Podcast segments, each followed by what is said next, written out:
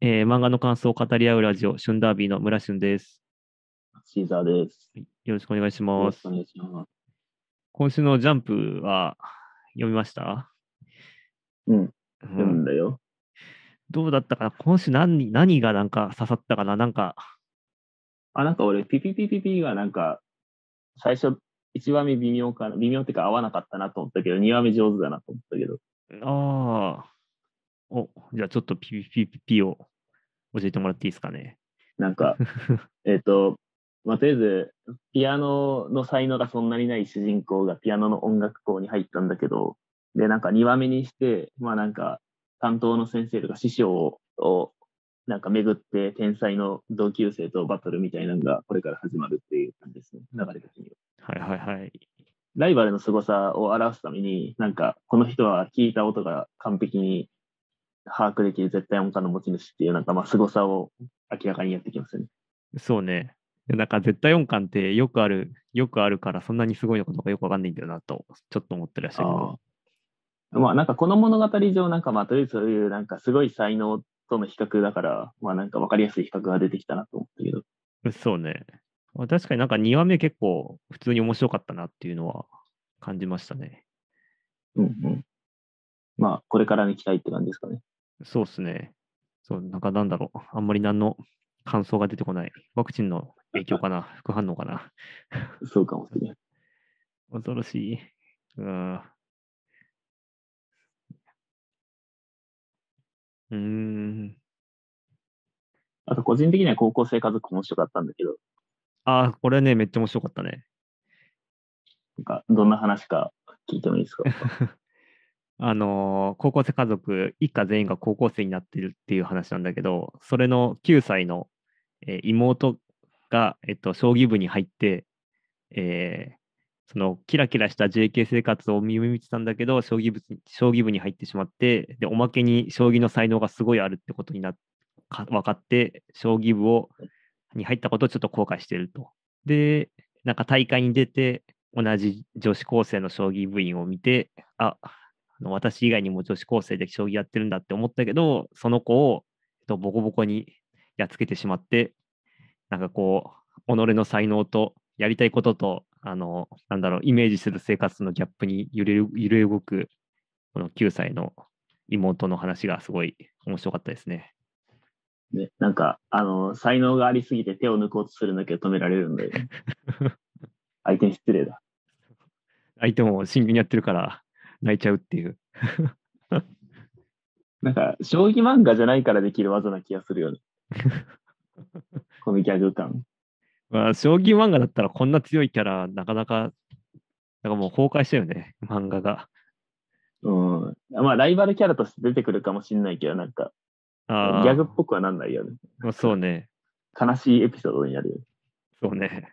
なんか光の後もこんな感じだったのかなっていうのをちょっと思ったな。ああ、そうかもしれんな。東谷明が5回上で主人公の光にボコボコにされるっていうので、うん。ちょっと似た感じかもって思った。うん。いや、なんか、将棋ネタすごい使いやすそうだなと思うよね。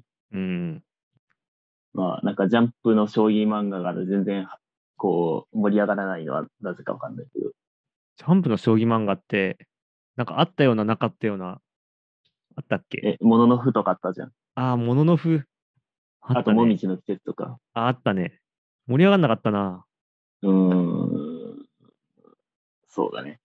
でも多分ああれだよね、マイナー、マイナーなものを題材にするっていうか、まあ、将棋はそんなにマイナーじゃないけどさ、光の碁とか、あの、ゴルフのライジングインパクトとか、アイシールド21のアメフトとか、ああいうちょっと王道じゃないのをを題材にするのって多分めちゃくちゃ大変だよなって思う。漫画とシナリオの腕がめちゃくちゃいるんじゃねえかって思うな。うんうん。まあ何でもそうか。 何でもそうだけど、アイシールド21とかアメフトのルール全然わかんないけどめっちゃおもろかったなって思ったし、なんかそれってすげえなってこうたまに、あの思い返したりはする。うんうん。うん。まあ、将棋はどうだろうね。将棋な。うんな、んか、いろんな将棋漫画あるよ。一番あれ、有名というか、あれ世間の票を取ってるのは3月のライオンああ、確かに。俺3月のライオン全然合わなかったんで、おお。あ、なかった。どうですかおあまいいですかあ、そうだね。結構面白いなと思うね。まあ、将棋っていうよりは、将棋をする人の心情を掘り下げてるという感じだよね。うんうん。なんかこう天才に会って会ってしまった時のその絶望とか、その、うんまあそう結構多いかな、天才、天才と自分を比べることとかが多いかな。で、なんかどうやって立ち直っていくかとか、まあどういうふうな心持ちでこうやっていくかみたいな、まあそれとプラス主人公の、えっと、学生生活、あの主人公が結構周りとうまくいけないみいかないみたいな、そういう性格の人で、それとの社会との接点を、まあ、書いていくみたいな、まあ、かなりその将棋というよりはし将棋の世界を中心になんか心の動きを掘り下げていくような話が結構面白いかなと思いますね。なるほどね。なんか多分俺そういうなんかこう、うじうじした、うじうじしたっていう言い方もあれだけど、なんかこう悩ん、主人公たちが悩んでいるのがあんまり個別にこう読みたいわけじゃないんだなとは思おーうかななるほど多。分。でもなんかあの巨大感情のぶつかり合いみたいなのは結構好きだと思ってたけど、でもなんか、うーん、なんか、わかんない。俺、なんだろうな。青木梅先生の作品あんまり合わないな。青木梅先生じゃないか。なんだキっムけ先生ね、海の地下先生だね。海の海の地下先生だ。うん。なんか、なんだろうな。ちょっと合わなかった理由を探してないけど、なんかまあ合わなかったなと思ったんで。あーまあでも確かにどれもあの全体的にうじうじしてるのはそうかもしれない。そうなんかそのせいなのかなちょっとわかんないけど。ああ。まあ、確かにあんまりぶつかり合いはあんまりない気がする。その巨大感情を出してのぶつかり合いというよりは、自分と会話してることが多いような気はするな。そこの違いかもとは思った。確かにそうかもしれまあ、他になんか将棋漫画ってあったっけない。なんかわからん。8番ダイバーとか思いつくけどあ、八番ダイバー、面白かったね。あれはなんか家計将棋の話だっけ、最初は。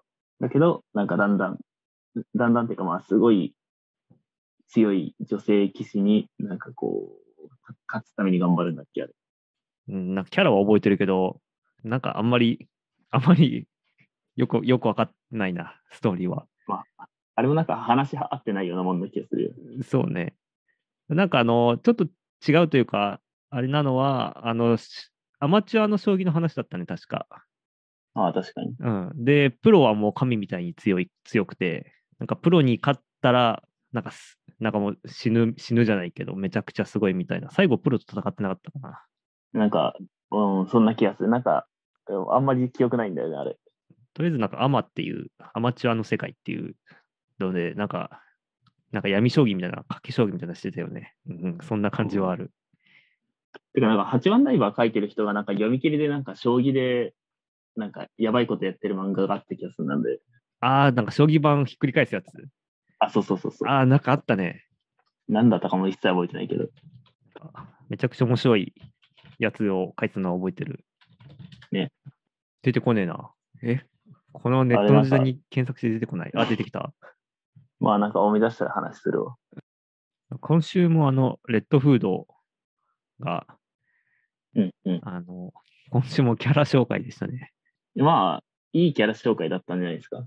うん。いや、いいキャラ紹介だったけど、先週も、その前もずっとキャラ紹介だなっていう 流れ、流れにすると思ってしまって、うんうん。なんだろう。今週もキャラ紹介、自然なキャラ紹介だったなっていう気はしましたけど、キャラ紹介だったなという、なんか感想が強く残ってしまった。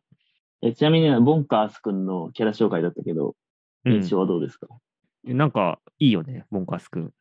あのー、出生が王子様で、まあ、その後こう、家を、あのー、なんだ、家を出て、転々として、なんか漂流漂流生活を送っていたみたいだけど、それにしてはこう、めちゃくちゃ性格が卑屈になりなりすぎてるなと思って、なんでこんな卑屈なのかなという謎は、謎というか疑問はちょっと感じましたね。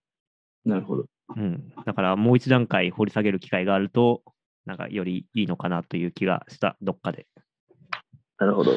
は、なんか、うん、なんか個人的にはまあ、なんか、いなんだろう、こう、疑われてしまったせいで、なんか卑屈になっちゃったのかなとは思ってるけど、わからうんん。それ以上でも以下でもない気がすああ。でもなんかこう、自分は脇役とか、なんか主人公に嫌がらせする嫌なやつとか、うんなんか別に嫌なやつに理由なる理由はないなぁと思って。うんうん。なるほどね。まあ、確かにそういう意味では、なんか掘り下げが入るのかもしれんけど、なんか個人的にはまあ、わからん。これ以上掘り下げられへん気はするけど、なんか、あの、このペース的に。あまあ、ペース的にはね、話が進んで、こう、乗ってきたときに、こう、なんかこう、ちょっと掘り下げてくれてもいいかなという感じ。まあ、今、この話では別にそこまでやらなくていいとは思ってるけど。そうだね。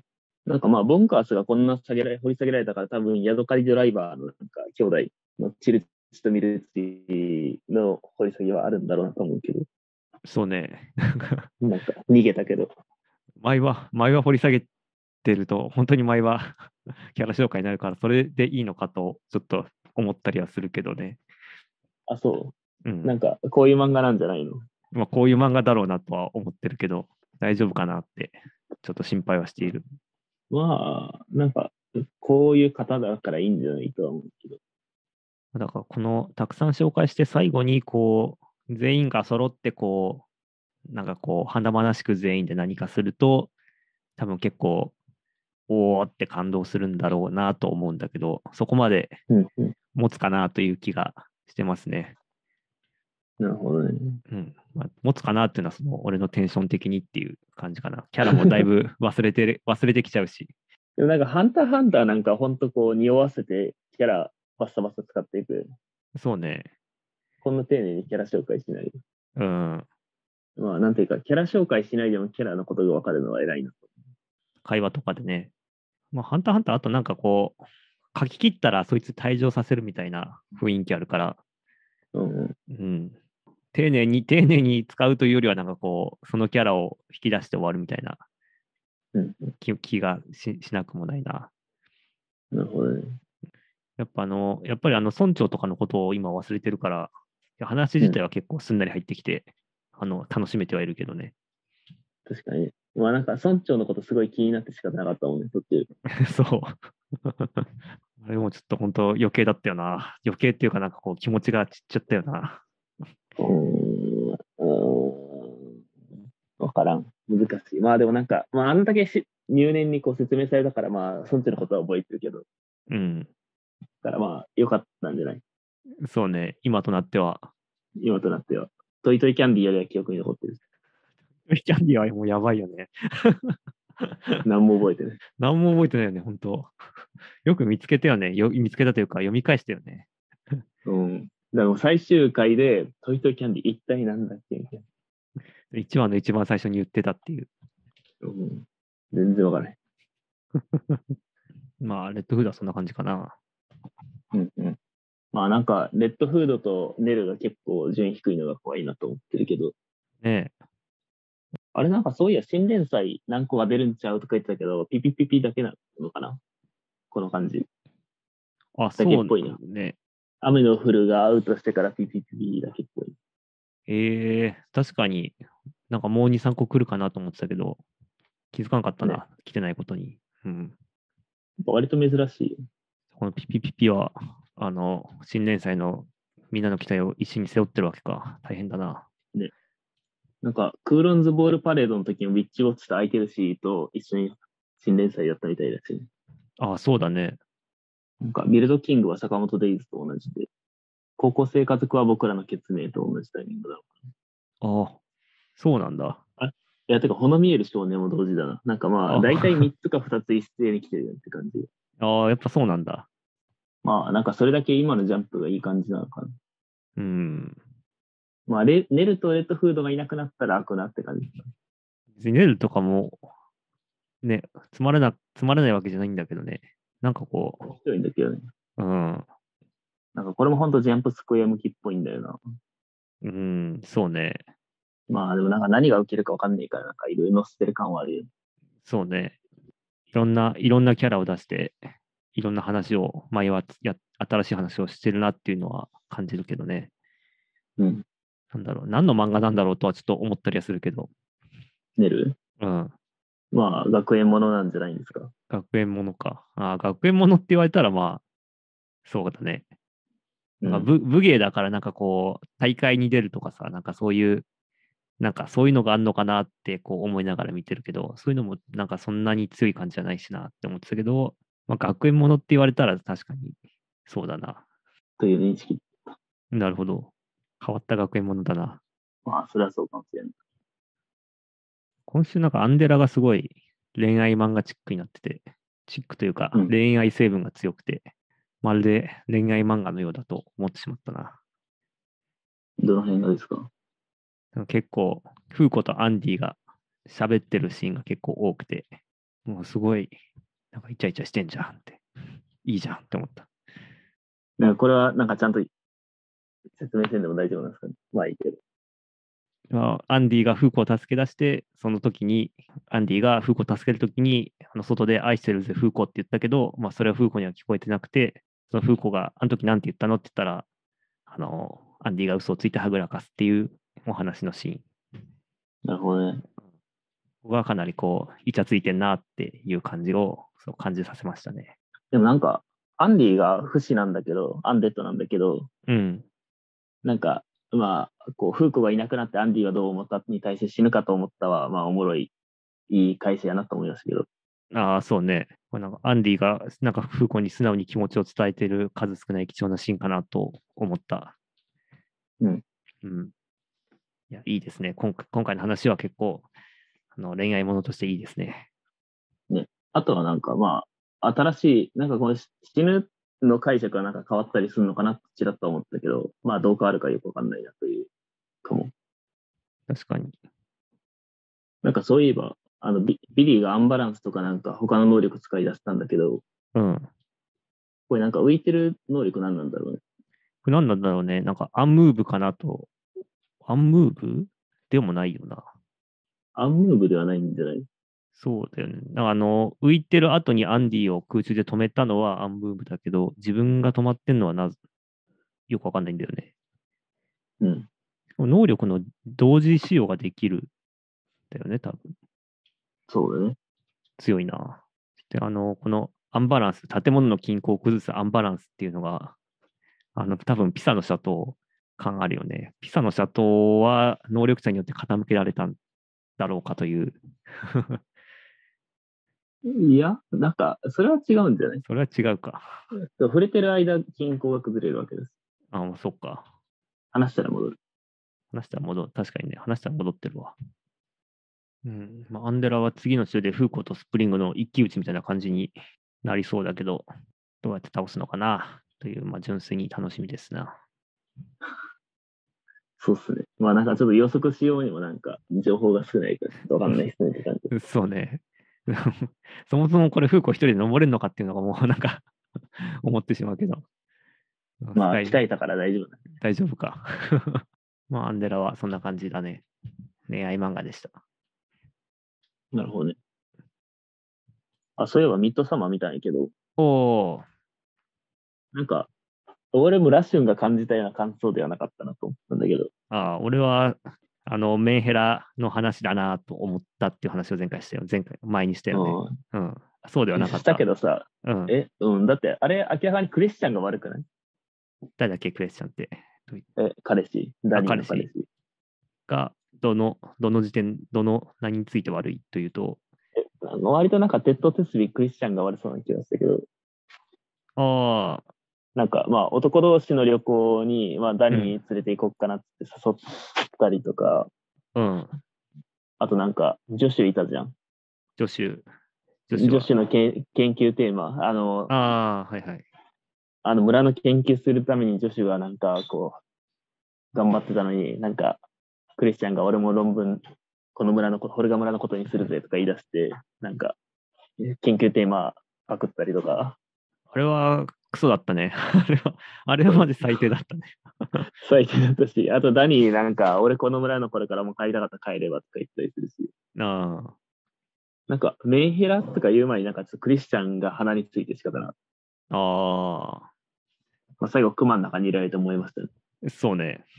そう ね。まあ、天罰が下ったな、みたいな感じ。ああ、そうか。確かにクリスチャンは結構クソ成分は強かったね。うん。うん。あそっちにでも目がいったか。なるほど。うんだからまあ、誰に目が行くかの問題かもしれんけど、ょっとクリスチャンは擁護できなかった。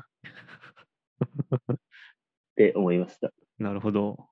で、なんかホラー成分、なんか結構こう、とある山奥の村の記載に巻き込まれて、主人公たちが死にましたんだけど、なんうか、ん。なんだろう、トリックとかなんか日本の、日本のなんか山奥にはそういう文化として残ってそうだよな、みたいなのがあるから、なんかあんまり俺的には怖くなかったなと思ああ。って感じ。なんか前、前回はあの音楽が結構フラホラー成分があるっていうことで、映画館で見た方がいいなっていう話をしてたけど、あんまり音楽があの家ではやっぱり感じられなかった。うん。まあ、そう、俺は話を聞いた程度だったから、なんかうん家で、ネットフリで見た程度ではなんか、はいはい。あんまりって感じだったね。まあ映画館で見たら迫力あるんだろうなと思ったけど。俺もなんか家で見たからかわかんないけど、そんなにホラー味はそんなに感じなくて、うんうん、うん、なんだろう。サスサスペンスサスペンスじゃないけ ど。うん。なんか、てかマジで、と、ともすればギャグっぽかったんだよね。なんか、どこだったっけ忘れちゃったけど、うん。なんかすごいギャグとホラーの紙一重なんだなと思って。ああ。でも俺はあのギャグっていう観点だと、ギャグと新興宗教は紙一重だなって思ったな。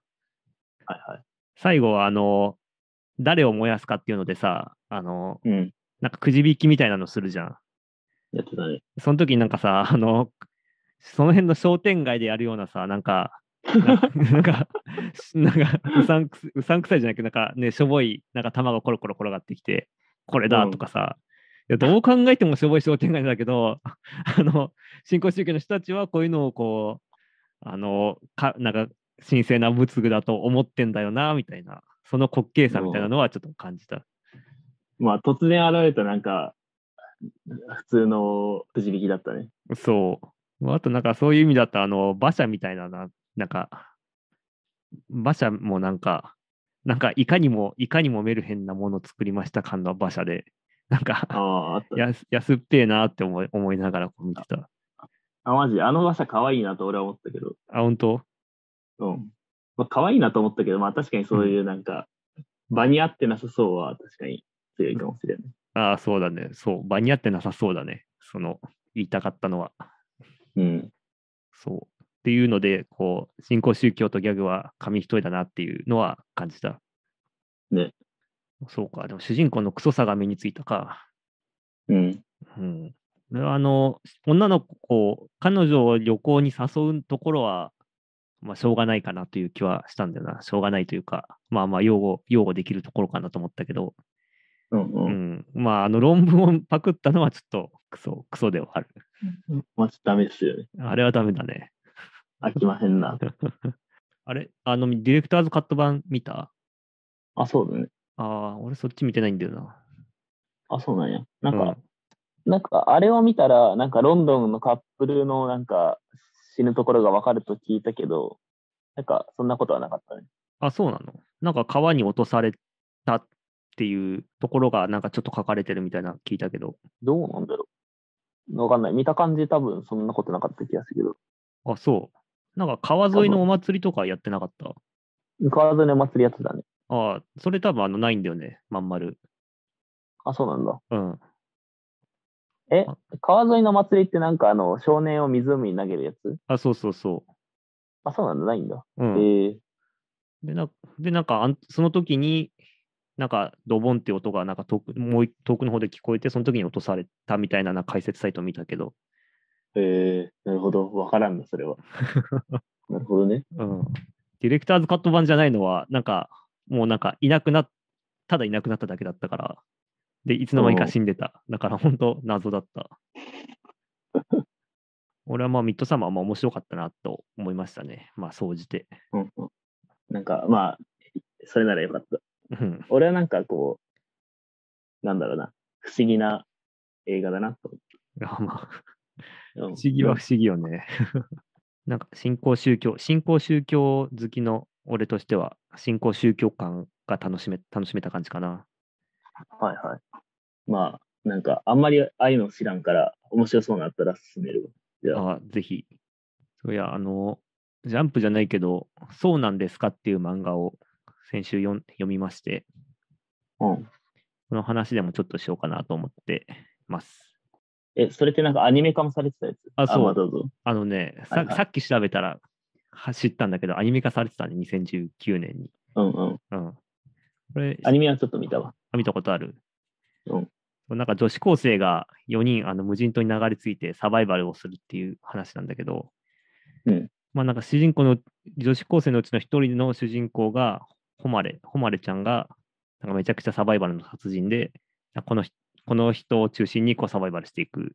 で、他の女の子たちは普通の女の子だから、こうなんかシャワーが欲しいとか、なんかそういうなんか女子っぽい無理なんだよこう出しつつ、この誉ちゃんたちが解決していくというようなところが、ちょっと女子、女子サバイバル感のある漫画でした。うん。でなんかこれ、あの、俺結構あの、サバイバルものの YouTube が好きで、YouTube とか番組が好きで、はい YouTube でよくあの、ディスカバリーチャンネルのあの、ベアグリルスと、あと、エドのやってるサバイバル動画をよく見るんだよね。うんうん。で、この、ホマレもベアだろうっていう感じだったね。ベアレアにだろうっていうのは。うん、ベアニキならぬベアネキだった。なんか、 やってることとか、あの、遭遇するシチュエーションとかが、まあまあベアの番組、そのそのまま持ってきてるやつとかあって、うんうんでもなんか、う海に出てちょっと遭難して、もう水がないっていう時に、岩場の、岩場に到着するんだよね。このアニメも、うんアニメは。で、そこにあった汚い泥水を確保して、えっと、飲めないから、えっと、なんか肛門に入れて、あの、直腸で、あの、水を吸収するっていう、まあ、漫画のそのシーンがあるんだけど、うん。それあの、ベアの番組でも全く同じシーンがあって、同じように漂流して、なんか岩場について、なんか鳥の糞で汚染された水しかないから、それをこう、あの、自分に持って帰って、あの、自分の肛門からその水を摂取するっていう、うんうん。もう全く同じじゃんとか、 なんかそういう、なんかここの瞬間これベアと全く同じじゃんっていうシーンが結構多くて、あのう んうんなんだろう、あの、いいオマージュとして、そういうところを楽しみました。なるほどね。なんかサバイバルの出来としてはそうなので、あの、ベアの話とか、グリ、あの、エドの話とか、似た話が多いので、なんか割とその、本格的、本格的、本格的、何が本格的かわかんないけど、なんか、あ、なんかそれあれ、あるよね、みたいな話が多くて結構楽しみましたね。うんうん。なんか、とりあえずアニメ見た感じは、なんかすごい、えっと、なんか一人すごいサバイバル能力高くて、他がパンピーなので、なんかそれの比較がクソ面白いなと思ってた見てた。ああ、そう、あの、虫を食える食えないの、なんかやりとりだったりとか、うん。でこのパンピーもね、最後結構強くなっていくからね、こう、できるようになってくるからね、いろいろ。なんか委員長っぽい子がめっちゃ強かったんだっけあ、そうだね。メガネ。うん。なんか割とまあ、ガンガンやって、ちょっとサバイバルスキル上がっていく感じ。なんかそんな記憶が。なんかお嬢様みたいなのもいたっけあ、いたいた。うんお嬢様なのは全然サバイバルスキルは上がんないけど、この一般的な女子の無理なんだよ言って、こう、話を作っていく人だったね。なるほどね。うん、シャワーが、さっき言ったシャワーが欲しいとか、なんかうん美味しいものを食べないと力が出ないとか、そういうこと言って、こう、みんなでこう、じゃあシャワー作るかとか、美味しいもの作るかみたいな感じで、こう、話を展開してる。なるほどね。役割分担。そうそう。ももう一人誰だっけう一人なんか体育会系の元気な、ああ。元気な子。うんうん。まあ、なんかムードメーカーみたいな感じだったかな。なるほどね。うん。あとなんかだんだんなんか、あ無人島だと思ってたけど、他にも漂流者がいたんだっけあれ。ああ、そうそうそう。 よく覚えてるね。え、なんか俺そこまでしか知らないんだけど、ああ。そう、なんか二そん人な記憶がある。二人同じ、同じ境遇の漂流者がいて、うんうんで、なんか一人は男で、一人は女なんだけど、なんかその見つかった時に、たまたま男の服を着てたから、そのうん男の方が、あの、女の子じゃなくて、相手は女の子じゃなくて男だと思って、なんかずっと接してるっていう、なんかそういう設定で、なんか二人でサバイバルしてた。なるほどね。うん。でも割となんかそのサブストーリーみたいな感じで、そんなにあの、そんなに出てこない。うんうん。だからなんか面白かったな。サバイバル好きの、サバイバルもの好きとしては結構、あの、良かったなっていう感じでした。なるほどね。え、え、じゃあそういう意味ではドクターストーンは楽しんで読めてるのドクターストーンはめちゃくちゃ楽しんでるね。おう本当かなって、なんか疑問も湧かないぐらいのなんか説得力をなんか感じている。なんかこれとこれを作って、なんかロケット作るぞみたいな。えーそんなんできんのとか、なんか最初のうちは思ってたんだけど、なんかもう、ああ、作るんだみたいな、 なんか素直に受け入れてる。そうだね。なんかまあ、ここまでやったらできそうみたいな感じする。ねえ。なんかコンピューター作るんだっていう時は、流水の弟がなんかめちゃくちゃ天才で、自分であの機械語をかけるっていうやつだったけど、うんあれはあの、あのコンピューターのその機械語って、その、あんまり効率的じゃないところが結構多くて、うんうん、なんか後方互換性とかをこう保ってるせいで、なんか良くないことも結構多いんだよね、人類の歴史的に。うん。まあ、もしこの時代でゼロから作るんだったら、そういうなんかこう、広報互換性のために犠牲した、犠牲にした、なんか効率的じゃないところとかを全部直すんだろうなとか 思いながら見てた時はあったかな。うん。まあでもなんかその辺を書いてるとマジ話進まないから多分刺さってやるんだろう。そう。そそれはなんか、なんかのファンの勝手な小説とかスピンオフとかでややってほしいなっていう気は、気持ちはある。まあ一応ちなみにその流水の弟って言ったやつは兄の才だね。あ兄か。兄だね。まあそんな感じなんで、いろんな多分専門家から見てもそんなにあのおかしな話とかはないんだろうなと、まあ、む あのと思って見ている。なるほどね。ちなみになんかドクターストーンのボードゲームがあるんだけど、え、そんなんのあ、そうそう。なんか俺もやったことないんだけど面白いらしいよ。ええやってみたいな。ねあれか、なんかみんなでロードマップ作って、なんか作っていくのかあ、な。そうそうそう。おうなんか資材や資源集めて、なんかサルファ材作ったりするようなゲームだし。へえ、なんかまあみんなで協力しようって感じ。あ、協力ボードゲーなんだ。あそうそうまず30分から90分、中、中、中ぐらいぐらいの重さ。そうだね。あ、集英社から出してるんだ。あ、集英社から出してるうんの、えーあそアのークライトから出してるのかと思ってた。そういうのは有名なボードゲーあ、そうそう。なんかうんそのゲームデザインは、金井誠司さんといあうそうそ人うがやってるので、偉い人。偉い人。会ったことある一応会ったことはあるええすごい。すごい人。じゃあ、その集英社が、この金井さんにちょっと作ってくださいよ、みたいな感じでお願いしたのかな。じゃないですか。おーあこの金井さんの ホームページ今見てるけど、めちゃくちゃ出してんじゃん。そうだね。すげえな。これちょっとやってみたいっすね。ボードこのボードゲーム。うん。なんか、もし、なんかやる会を開くなら、ぜひ遊びに行きたいです。ああ、そうね。ぜひ。今週2人ともワクワクチンを打ってきた、2回目打ってきたんだけど、どうでしたで、なんか、5日ぐらい寝込んでましたね。あ、マジうん。なんか、打った直後、微熱があるぐらいって言ってたけど、そうあ、か。そうそう。ええまあなんか、とりあえず解熱剤飲んで高熱は出なかったけど、うんまあなんか5日ぐらい、日曜までぐらいずっとぐったりしましたね。へえい一方、俺は、ああ何のダメージもなく、 ノーノーダメだった。えっとじゃん。やったよね。やったけど、なんか、あんまりにもノーダメだと、あの、常温保存でワクチンが全部死んでんじゃねえかとかちょっと思ったりして、 なんか、まあ健康は健康で考え物でした。なるほど。でもなんか、わからん。結局筋肉注射でもなんか、なんかワクチン打たなくても熱出るんだっけあ、そうなの筋肉注射自体が。なんか筋肉注射でなんか出るんじゃなかったっけあんまり俺も詳しくないんだけど。なんか、皮下注射の方は難しいから筋肉注射に最近なってるっていうのは聞いたけど、うんうん。結構解熱剤飲んでも熱は結構高かったりしたの。38度とか9度とかは。まあ飲んだら下がるけど、うん。まあなんかまたしばらくしたら上がるよねって感じでへえやべえなす。かね。日曜まで寝込んでるのはやべえな。うん、もうどうしようもなかったですね。 結構俺が聞いた中でも、なんかかなり重めな部類だ な。うん、俺もそう思うわ。みんななんか大したことなかったって言ってるから。てか、なんか多分普通になんかコロナワクチンのおかげでなんか微妙にこう体調が悪くなり、その結果なんか微妙に他のやつを発症したんではとは思うけど、ああ、なるほどね。まあそんなノリかななるほど。まあまあ、今、健康になった感じですかね。